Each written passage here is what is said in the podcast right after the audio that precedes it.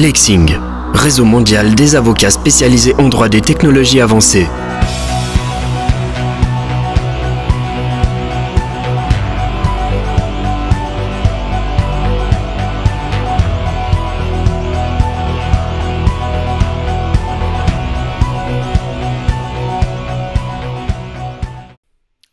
Voilà, nous allons commencer donc ce podcast du jour, ce deuxième épisode de notre podcast qui sera consacré à la question de savoir si je suis obligé de mettre mon téléphone privé à la disposition de mon employeur ou pas. Alors, je vous prends un petit cas pour vous expliciter la situation. C'est Marcel qui vient de recevoir un courriel qui émane de son employeur. C'est un employeur euh, qui lui demande d'utiliser son téléphone privé pour accéder à de très nombreux services qui relèvent du cahier des charges de son activité professionnelle.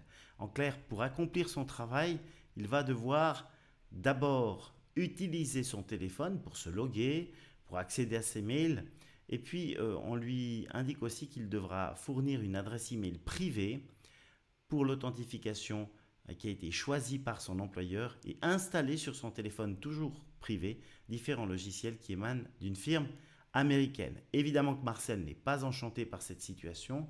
Il s'interroge sur la légalité du procédé, ce d'autant qu'il lui a été indiqué que la démarche est obligatoire et qu'elle doit être accomplie immédiatement parce qu'à défaut, il ne pourra plus accomplir son activité professionnelle. Marcel a donc décidé de consulter un juriste et lui demande donc d'éclairer sa lanterne. Voilà, alors on va peut-être tout d'abord aborder euh, de manière générale l'utilisation d'équipements privés au bureau, qui est connu sous le nom de BYOD, Bring Your Own Device, apporter vos propres appareils. C'est un phénomène qui a connu un développement notable depuis quelques années qui va en s'amplifiant.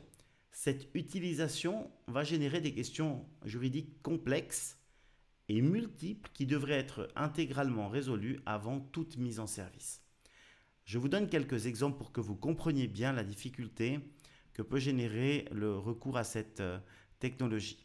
Vous avez tout d'abord les communications qui sont des communications professionnelles qui se feront sur le compte de l'abonnement privé à Internet de Marcel, puisqu'il va utiliser son téléphone pour s'authentifier, pour peut-être télécharger des messages. En conséquence, donc, en vertu du droit du travail, il pourrait demander à son employeur une participation à ses frais, aussi bien quant à l'acquisition du téléphone, mais également quant aux frais de communication et d'abonnement, voire même en cas, par exemple, de, de problème, euh, si le téléphone devait tomber, eh bien, euh, il pourrait exiger de son employeur qu'il participe au remplacement de ce téléphone, car son employeur lui a bien dit que c'était obligatoire d'utiliser ce téléphone euh, dans le cadre des nouveaux processus métiers. Fondamentalement, je tenais à vous dire qu'une autre question se pose, c'est est-ce qu'on peut obliger un collaborateur à utiliser son téléphone privé pour l'exécution de sa tâche professionnelle? La réponse est négative. Si maintenant l'employeur veut agir de la sorte, il doit s'arranger donc avec son collaborateur. Il va devoir obtenir le consentement express préalable, ce qui signifie concrètement qu'il va devoir expliquer à ce collaborateur dans le détail à quoi servira l'appareil privé qui sera utilisé, quels sont les risques, en termes de protection des données, de sécurité des données, en matière de surveillance également. Est-ce que les logiciels qu'on lui demande d'installer permettront par exemple de savoir où il se trouve pendant ses vacances, pendant ses pauses? Tous ces éléments-là doivent être pris en considération. Et il est également conseillé donc à l'employeur pour éviter toute déconvenue de formaliser cette utilisation dans une convention qui précisera tout. En fait, la participation au coût, s'il y en a une, Qu'est-ce qui se passe si on utilise cet appareil en dehors des heures de travail? Est-ce que c'est rémunéré ou pas?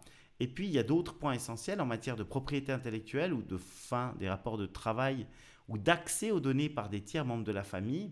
Alors, par exemple, pour les problèmes liés à la propriété intellectuelle, qu'est-ce qui est créé euh, avec cet appareil?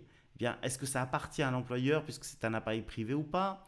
Dans le cadre de la fin des rapports de travail, comment est-ce qu'on restitue donc à l'employeur euh, tout ce dont il a besoin, par exemple, pour euh, qu'un autre collaborateur puisse exercer votre activité? Et puis, si votre enfant a accès aux emails d'une entreprise et que ce sont des données sensibles comme des données médicales ou des données, euh, par exemple, de condamnation pénale, est-ce qu'il y a des moyens en fait de protéger votre téléphone, parce que c'est une obligation, parce que c'est quand même votre téléphone privé. Donc vous l'aurez compris, avant d'opter pour une telle utilisation, il faut une réflexion de fond. Et il faut associer absolument à cette réflexion les collaborateurs, parce que si vous n'arrivez pas à les convaincre du bien fondé de votre démarche, celle-ci est d'emblée voie à l'échec. Et j'ai envie de vous dire qu'aujourd'hui, en tout cas, très clairement, notamment en Allemagne, le trend, la tendance, c'est de ne pas permettre à vos collaborateurs d'accéder en tout temps à leurs emails, à leur téléphone, etc., mais bien de les obliger à couper, à se déconnecter. Cette obligation de déconnexion, elle figure dans le cahier des charges et dans les contrats de nombreuses entreprises multinationales notamment, parce que ces entreprises ont compris quelque chose d'assez simple. Si, comme Marcel, vous partez en vacances et que pendant vos vacances, vous recevez 30 mails, des téléphones, etc., le jour où vous ne vous entendez plus avec votre employeur, eh bien, qu'est-ce que vous allez faire? Votre avocat va dire, mais écoutez, il n'a pas eu de vacances en fait, puisque vous l'avez dérangé chaque 5 minutes ou chaque 30 minutes. Et donc, les jours de vacances qu'il a pris, ces jours-là doivent lui être restitués, puisqu'en réalité, il n'a jamais été tranquille, il n'a pas pu se reposer. On pourrait également imaginer que dans le cadre d'une maladie professionnelle, euh, on puisse alléguer du fait que l'employé n'a jamais été en capacité de réellement se reposer et que la maladie est dès lors imputable à son employeur. Vous imaginez le champ des possibles. Si vous êtes un employeur, et moi j'en suis un, je peux vous dire qu'en aucun cas je n'autoriserai mes collaborateurs pendant les vacances, etc., à moins d'un cas exceptionnel urgent qui ne peut pas être résolu autrement à utiliser ces technologies parce que le risque du point de vue, en tout cas du droit du travail notamment, est trop important qu'un jour vous soyez astreint à rémunérer ces heures, ce qui, de mon point de vue, est tout à fait normal, puisque lorsque vous demandez à quelqu'un d'être disponible, c'est en quelque sorte un service de piquet, et ce service doit être rémunéré. Donc, le fait de demander à vos collaborateurs d'utiliser leurs propres appareils privés dans un cadre professionnel génère un très grand nombre de risques. Et ces risques devront être analysés avant la mise en service, ce d'autant que l'employé a des droits et que parmi ces droits figure celui de refuser si ces aspects, donc aussi bien organisationnels que de coûts, ne sont pas réglés, vous ne pouvez pas l'obliger à mettre à votre disposition son appareil. Donc il a encore une certaine liberté par rapport aux outils de travail et de ce point de vue-là donc, une discussion s'impose avant même le début d'une telle démarche pour qu'elle ne soit pas vouée à l'échec. Voilà, je vous ai mis aussi en lien sur le podcast un article que j'avais écrit il y a quelques années, mais les choses n'ont pas beaucoup changé, relativement important, plusieurs dizaines de pages pour vous dire tous les problèmes que vous pouvez rencontrer et essayer de vous donner des pistes de réflexion lorsque vous devrez rédiger les documents qui vont vous lier à vos collaborateurs, euh, respectivement à votre employeur, mais c'est plutôt l'employeur qui prend l'initiative d'une telle démarche euh, dans le cadre de l'utilisation d'appareils privés au travail. J'espère qu'ils vous seront utiles et n'hésitez pas à me contacter à l'adresse sébastien.fanti@lexing.ch pour toute autre information complémentaire. Merci de votre attention, je vous souhaite une très belle journée.